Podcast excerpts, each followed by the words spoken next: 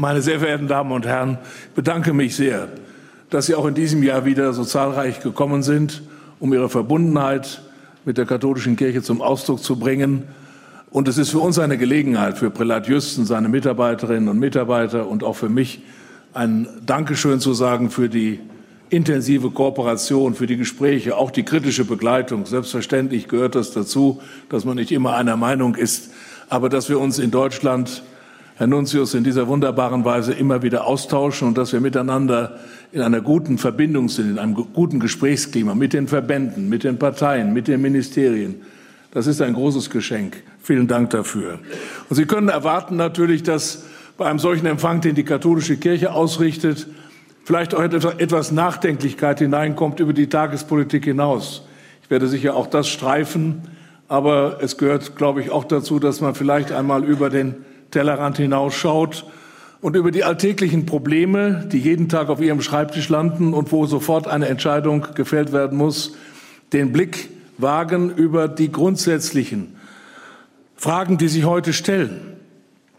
Geschichte ist ja auch eine Geschichte von verpassten Chancen von Krisen und von Scheitern. Manchmal denken wir, wie es geworden ist, so musste es kommen. Aber das ist natürlich, wie jeder weiß, nicht der Fall. Es gab immer wieder Momente, wo falsche Entscheidungen getroffen wurden, die über Jahrhunderte manchmal Auswirkungen hatten, negativer Art. Mir ist das deutlich geworden bei dem Buch 1517 des Professors und Geschichtsprofessors Heinz Schilling, der die beste Biografie über Martin Luther geschrieben hat. Und dann hat er ein Buch dazu veröffentlicht, ein Jahr später, mit dem einfachen Titel 1517. Und in verschiedenen Essays beschreibt er, was in diesem Jahr noch geschehen ist. Und im Grunde wird einem deutlich, da sind viele Dinge passiert, wo deutlich wird, hier ist ein Momentum verpasst worden. Ich will eins herausgreifen oder zwei.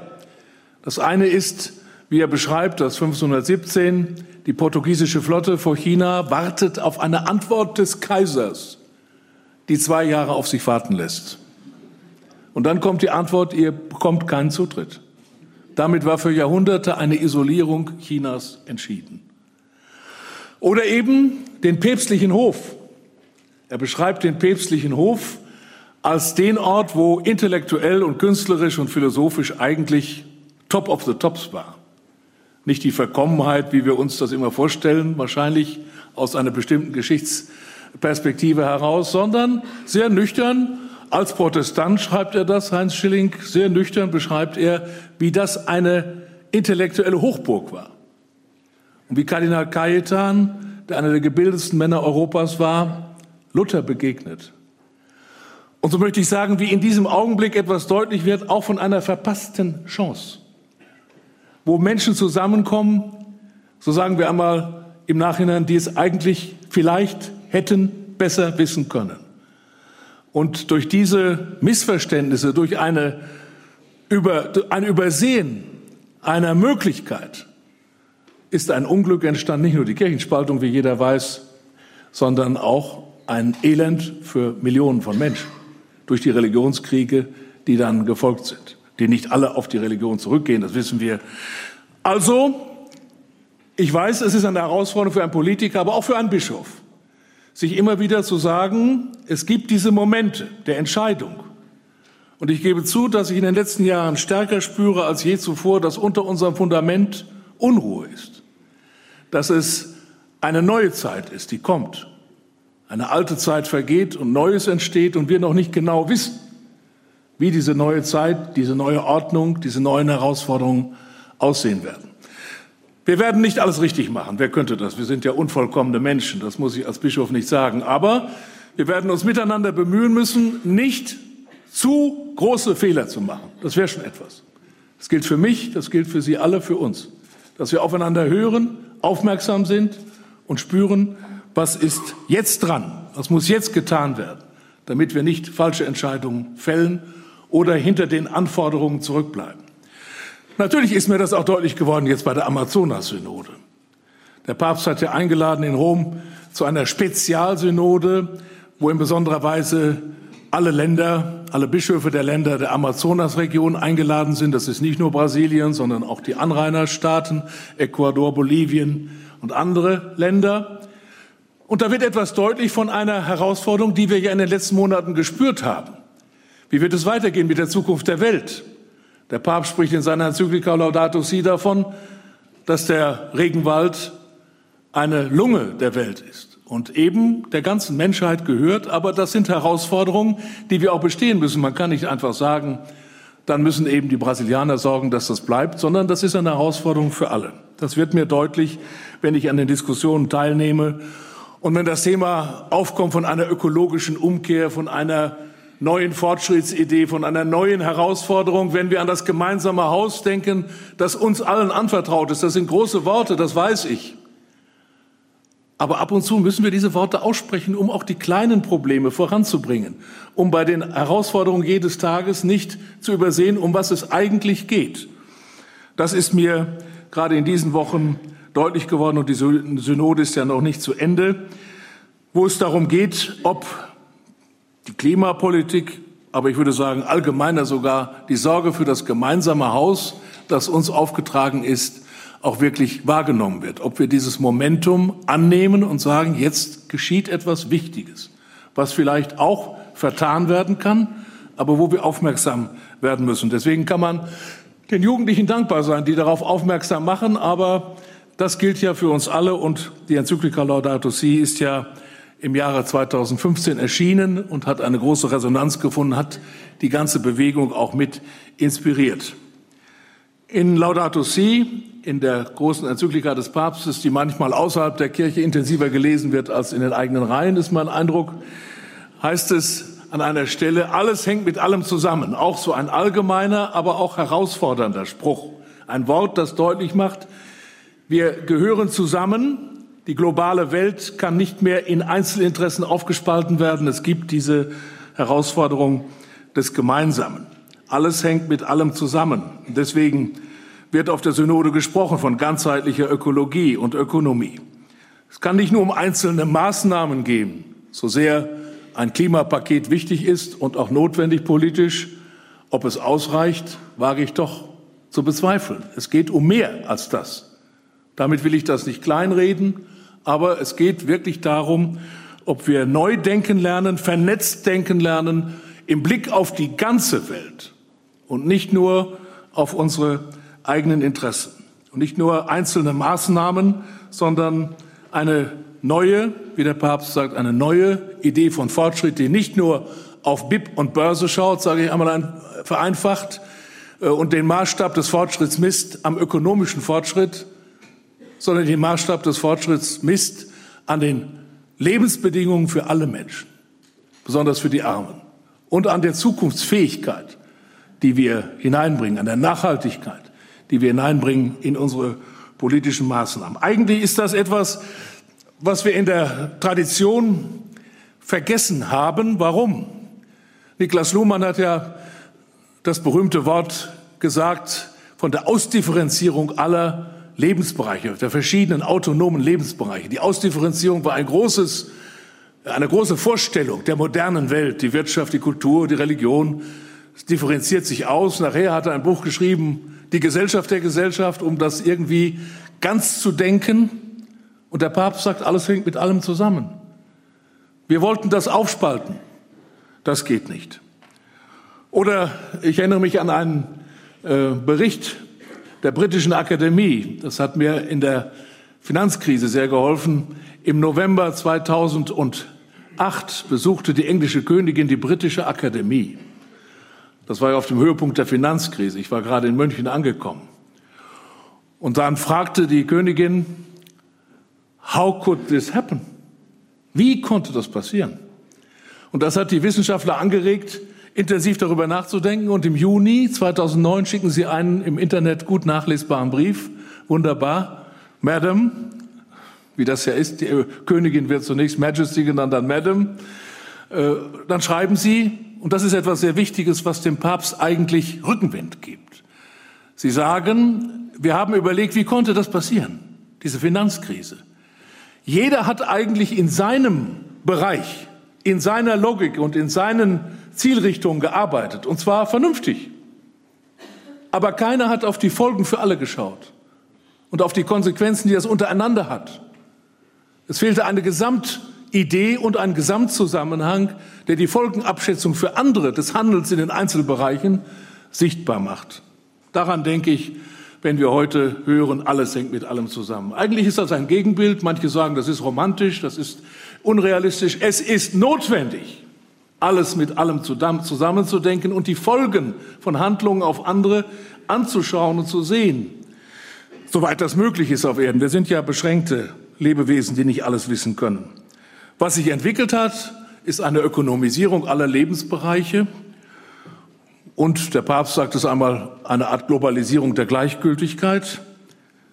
Und dann entsteht so etwas wie ein Zerfall in Einzelinteressen und Nationalismen, etwas, was wir eigentlich nicht erwartet haben. Wenn wir auf 1989 schauen, auf die Zukunftsvisionen, die viele von uns hatten und weiter haben natürlich auch, dass es eine Rückwärtsbewegung geben könnte in Nationalismen, Einzelinteressen, Populismen aller Art, dass das stärker werden würde, und zwar weltweit, nicht nur bei uns, habe ich jedenfalls so nicht erwartet.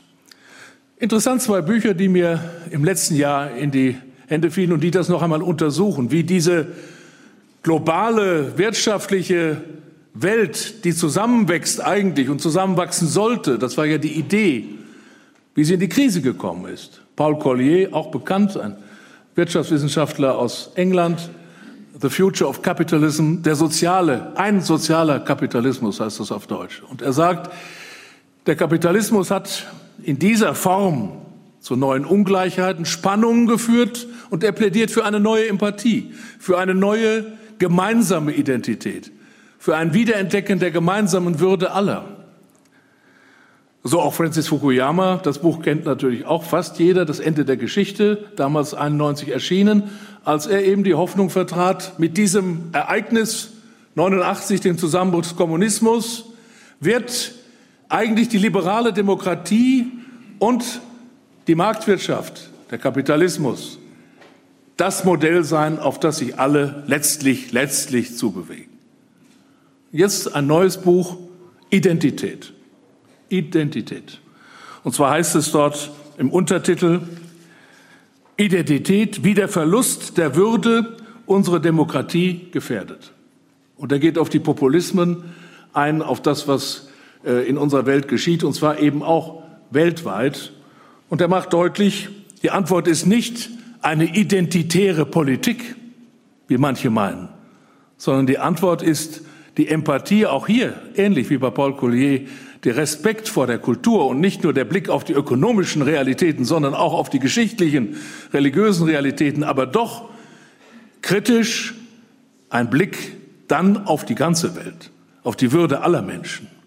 Wenn das nicht gelingt, wird das zu einer großen Herausforderung, äh, die uns vielleicht noch lange zu schaffen macht. Wir könnten auch so sagen, die sozialen, politischen und ökologischen Folgen eines globalen ungeregelten oder zu wenig geregelten Kapitalismus, darf das ja mit meinem Namen auch einmal so sagen, äh, kommen jetzt auf die Tagesordnung und sie sind eben da und sie drücken sich auch aus im, äh, in Populismen, im Rassismus, im Nationalismus, in fundamentalistischen Tendenzen, polarisierenden Einstellungen, in der Rede wir und die anderen, Polarisierung, Freund-Feind-Denken, Lagerdenken, die Ungleichheiten haben durchaus zugenommen. Das heißt nicht, dass die Welt ärmer geworden ist. So einfach ist das statistisch nicht. Aber die Ungleichheiten sind in den Ländern zum Teil und zwischen den Ländern gefühlt zumindest sehr viel stärker geworden.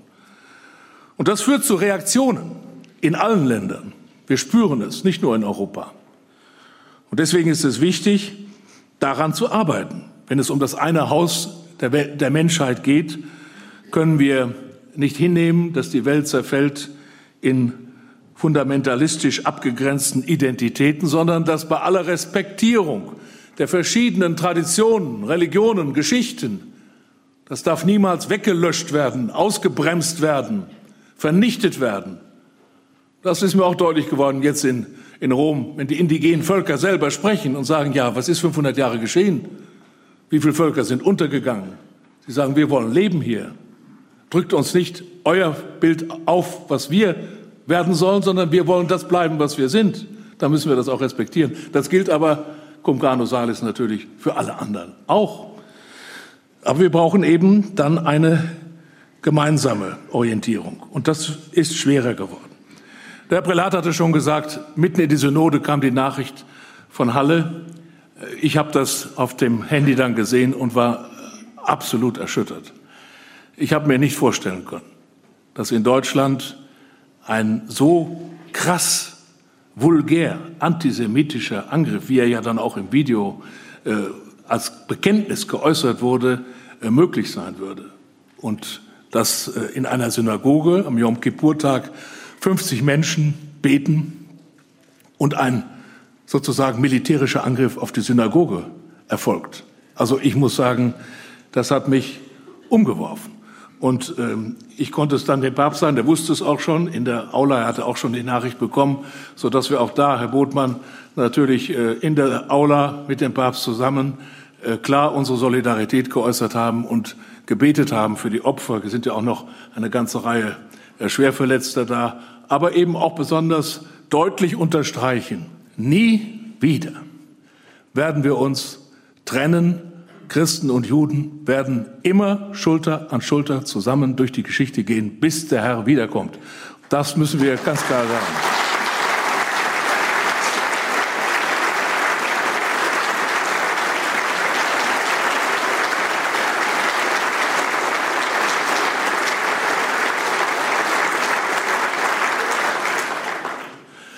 Vieles beginnt, das haben wir in den letzten Tagen und Wochen, aber auch schon Jahren gesagt, mit der Sprache also das, was wir Populismus nennen. Wir haben einen Text veröffentlicht von drei Kommissionen der Bischofskonferenz über, über den Populismus, wie man dem Rechtspopulismus widerstehen kann.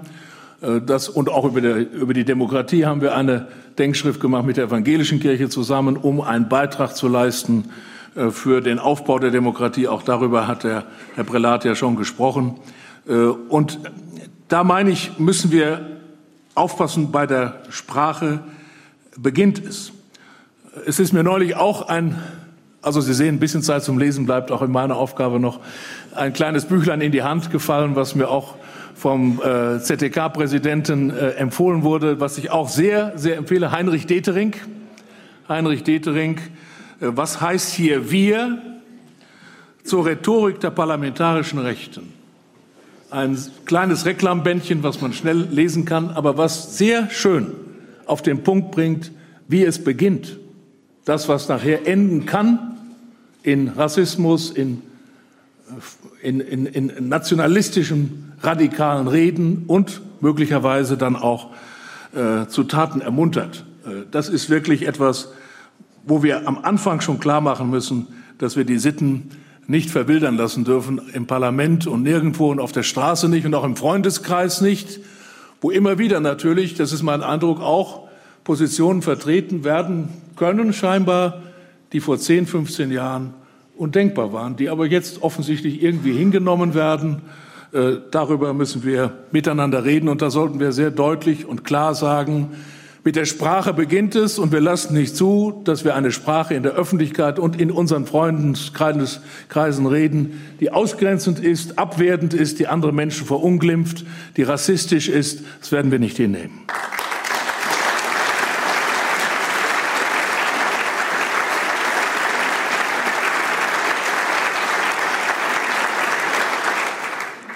Also im Grunde geht es in diesem Momentum der Geschichte, würde ich einmal jetzt pathetisch sagen, tatsächlich auch um die Zukunft der Demokratie. Das äh, fühle ich sehr, sehr stark, dass das nicht, wie man in Bayern sagt, inkulturiert bin ich mittlerweile, eine gemahnte Wiesen ist, die Freiheit und die Demokratie, sondern tägliche Anstrengung und Mühe und Herausforderung und dass es nicht ein Selbstläufer ist. Das war auch der Anlass für unsere Denkschrift, die wir zusammen mit der evangelischen Kirche herausgegeben haben. Und da möchte ich, dass die Kirche auf der Seite der Freiheit steht. Was auch immer wieder spürbar ist, dass offensichtlich die Populismen, die es auch durchaus in religiösen Tendenzen geben kann, auch weltweit, nicht nur im Islam, auch im Hinduismus, auch sicher im Christentum, gibt es auch Gefährdungen, selbstverständlich. dass offensichtlich manche bereit sind, für ihre Ziele auch eine Minderung der Demokratie und der Freiheit in Kauf zu nehmen. Das ist etwas Neues. Das hätten wir vor Jahren vielleicht so nicht erwartet. Aber das sagt etwa der Populismusforscher Jan Werner Müller in Princeton. Ich habe ihn noch im Frühjahr getroffen dort. Äh, ganz deutlich, dass hier auch selbst in Amerika offensichtlich manche Gruppen bereit sind, wenn sie ein bestimmtes Ziel, was für sie wichtig ist, durchsetzen können, dann auch eine Minderung von Freiheitsrechten in Kauf zu nehmen. Und da möchte ich, dass die Kirche auf der Seite der Freiheit steht. Dafür werde ich kämpfen und mich einsetzen.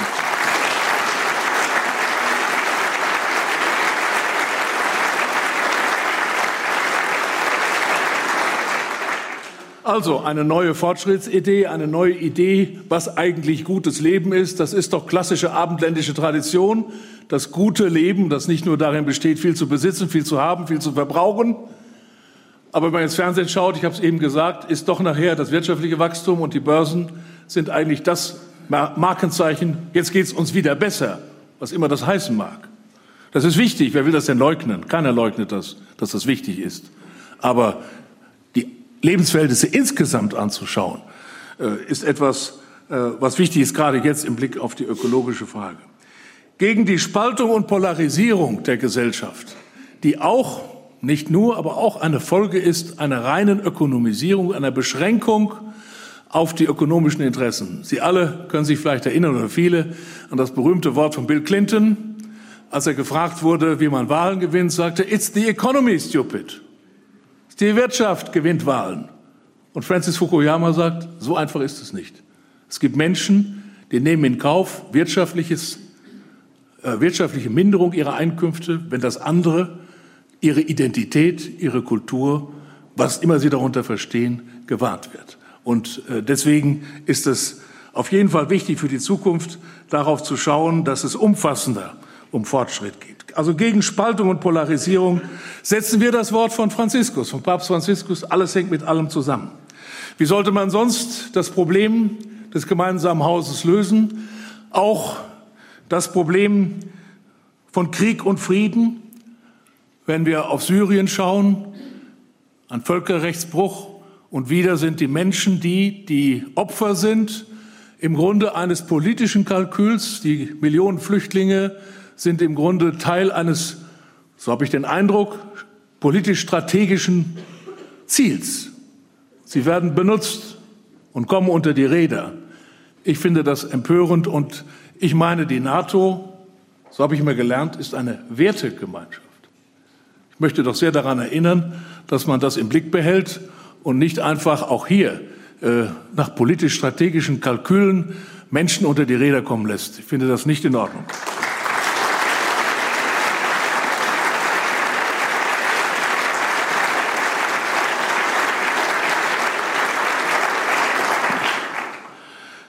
Meine sehr verehrten Damen und Herren, die Flüchtlingsfrage wird uns begleiten. Und wir haben die Diskussion 2015, 2016 geführt. Jetzt immer noch die Frage auch der Seenotrettung. Auch das hängt mit allem zusammen. Weiterhin bleibe ich bei dem, was wir 2015 gesagt haben. Das hat sich nicht verändert. In den Einzelfragen gibt es immer wieder Diskussionen. Aber jeder, der an unsere Grenze kommt, wird menschenwürdig behandelt und kommt nicht zu Tode. Das ist die europäische Außengrenze. Niemand wird so, jeder bekommt ein faires Verfahren. Vielleicht kann er nicht bleiben oder sie. Ist eine andere Frage. Niemand wird zurückgeschickt in ein Land, wo er Gewalt und Terror erfährt. Und wir werden viel tun, vielleicht zu wenig, wer weiß das, kann man nie genug tun, um Ursachen zu bekämpfen. Das wird ja auch vielfältig getan. Und das sind die Punkte, die bleiben und die gelten eben hier auch. Und solange eben keine Außengrenze so ist, dass äh, der Staat dafür sorgen kann, das europäische Gemeinwesen, dass hier Menschen zu Tode kommen, kann ich sehr gut verstehen, dass zivile äh, Retter auf dem Weg sind und das unterstützen. Die evangelische Kirche hat ja auch noch mal etwas äh, getan. Aber wir haben auch gesagt, besser wäre es, wenn das Gemeinwesen handelt. Besser wäre, wenn das Gemeinwesen hier dafür sorgt, dass an dieser Grenze es so passiert, wie wir uns das eigentlich für eine europäische Außengrenze wünschen können. Da hängt auch alles mit allem zusammen.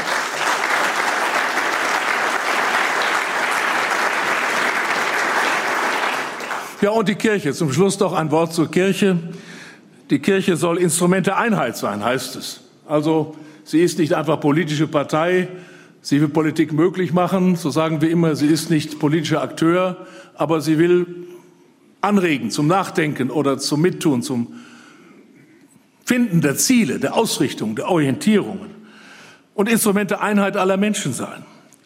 Und wir haben eben äh, gespürt, wie notwendig das ist. Der Papst unterstreicht das, die universale Ausrichtung der Kirche. Ich habe mich gefreut, dass der äh, Botschafter beim Heiligen Stuhl, der deutsche Botschafter beim Heiligen Stuhl, Exzellenz, gesagt hat, äh, die Bundesrepublik Deutschland und der Heilige Stuhl sind völlig einer Meinung in der Haltung zum Multilateralismus. Schön. Äh, scheinbar sind es nur noch wenige, hat man den Eindruck. Jedenfalls habe ich das aus dem Zitat so entnehmen können, dass es notwendig ist, das nochmal deutlich nach außen hin zu sagen, dass der Multilateralismus nicht am Ende ist, sondern tatsächlich äh, eine notwendige Perspektive ist, um äh, auf die ganze Welt zu schauen. Die Kirche darf nicht narzisstisch sein, um sich selber kreisen. Wie geht's uns? Was wird aus uns? Sondern sie hat einen Auftrag. Wir haben im letzten Jahr intensiv über die Krisensituation gesprochen und ist nicht vorüber. Aber viele sagen mir auch, die Kirche ist weiterhin ein wichtiger Ansprechpartner für uns und die Menschen, die kirchlich engagiert sind, die vom Glauben an Jesus Christus her leben, sind aktive Mitglieder der Gesellschaft, tun etwas, engagieren sich, sprechen, sind äh, miteinander verbunden. Die Kirche hat einen Auftrag für das Heil der Welt. Sie darf nicht nur an sich denken und an, an die eigenen Interessen. Und deshalb, verehrte Damen und Herren, der synodale Weg, von dem jetzt so viel gesprochen wird. Wir haben einen Auftrag bekommen. Wir haben uns diesen Auftrag als Bischofskonferenz zu eigen gemacht, äh, miteinander mit dem ZDK zusammen einen Weg zu gehen, um das, was an Glaubwürdigkeit verloren ist, wiederzugewinnen, um frei zu werden für die eigentliche Aufgabe, die uns nicht abgenommen werden kann, das Evangelium in diesem Deutschland zu verkünden und zu leben. Weil wir glauben, und viele glauben es, selbst die, die nicht unseren Glauben teilen, dass es wichtig ist, dass von Jesus gesprochen wird, dass von der Gotteskindschaft aller Menschen gesprochen wird, dass der Himmel offen bleibt, dass eine Hoffnung da ist, die über das Alltägliche hinausgeht. Und diesen Auftrag müssen wir wahrnehmen, aber dazu brauchen wir auch eine Diskussion darüber, wo stehen wir. Und wir sind nicht eine Kirche, ich stehe nicht für eine Kirche, die alles schon weiß, sondern eine Kirche, die auch lernt von der Gesellschaft, die nicht zeitgeistförmig ist. Was soll das denn bedeuten? Was ist denn der Zeitgeist? Das kann man gar nicht so leicht messen. Sondern die die Zeichen der Zeit liest im Licht des Evangeliums und auch selber sich verändert, aber nicht angepasst, sondern vom Evangelium her sich auf den Weg macht und sieht, was heute notwendig ist, was heute dran ist was dann dem Ganzen, dem großen Ziel dient, das Evangelium, die Person Jesu Christi, das ist ja das Evangelium, spürbar werden zu lassen. Und da hoffe ich sehr, dass wir hier einen gemeinsamen Weg gehen. Der Papst spricht von einer synodalen Kirche und damit macht er deutlich, nicht die Bischöfe alleine sitzen dort und wissen genau Bescheid und die anderen haben ihre Ohren zu waschen und zuzuhören, sondern wir gehen gemeinsam als getaufte Christen mit den unterschiedlichen Verantwortlichkeiten unseren Weg aber wir haben diesen Auftrag und den können wir nicht abgeben und delegieren. Das finde ich ist sehr wichtig.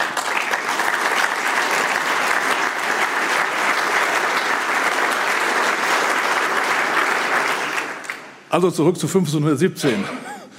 Das ist lange her, aber das war ja der Ausgangspunkt. Begreifen wir das Momentum. Begreifen wir das Momentum. 1989 ist ein Momentum ergriffen worden, aber die Aufgaben kamen dann noch. Also es gibt immer wieder neu das Momentum äh, zu sehen, was ist jetzt dran in Kirche und Gesellschaft. Haben wir wirklich erkannt, was jetzt dran ist?